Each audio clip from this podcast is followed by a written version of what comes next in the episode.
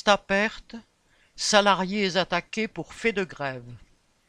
Depuis le 18 septembre, cinq salariés de l'entreprise de distribution de tubes d'acier spéciaux Stapert à Soissons, dans l'Aisne, ont été placés en mise à pied conservatoire. Quatre jours après, ils étaient convoqués par la justice pour abus de droit de grève. Il est reproché à ces salariés d'avoir bloqué l'entreprise, ce qui n'est pas le cas. Celle-ci compte 28 salariés sur le site, mais elle fait partie d'un groupe international, le groupe Jacquet. Une partie d'entre eux sont des commerciaux et les autres des magasiniers et employés. La grande majorité, 11 sur 15 magasiniers, se sont mis en grève le 28 août.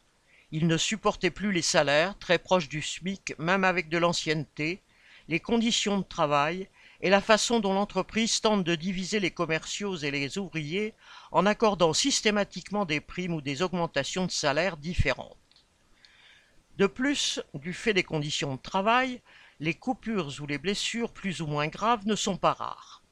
Pendant trois semaines, la direction a refusé de recevoir les travailleurs en grève.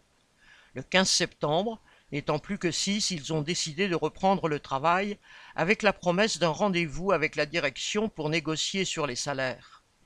Ils n'étaient pas dupes du chantage, mais le lundi 18 septembre, ce qui les attendait n'était pas des propositions, mais des mises à pied. Dans l'attente du procès, les travailleurs accusés cherchent le soutien de la population et des militants locaux contre la direction de ce groupe, lui-même en pleine expansion, grâce au rachat de nouvelles entreprises. Correspondant Hello.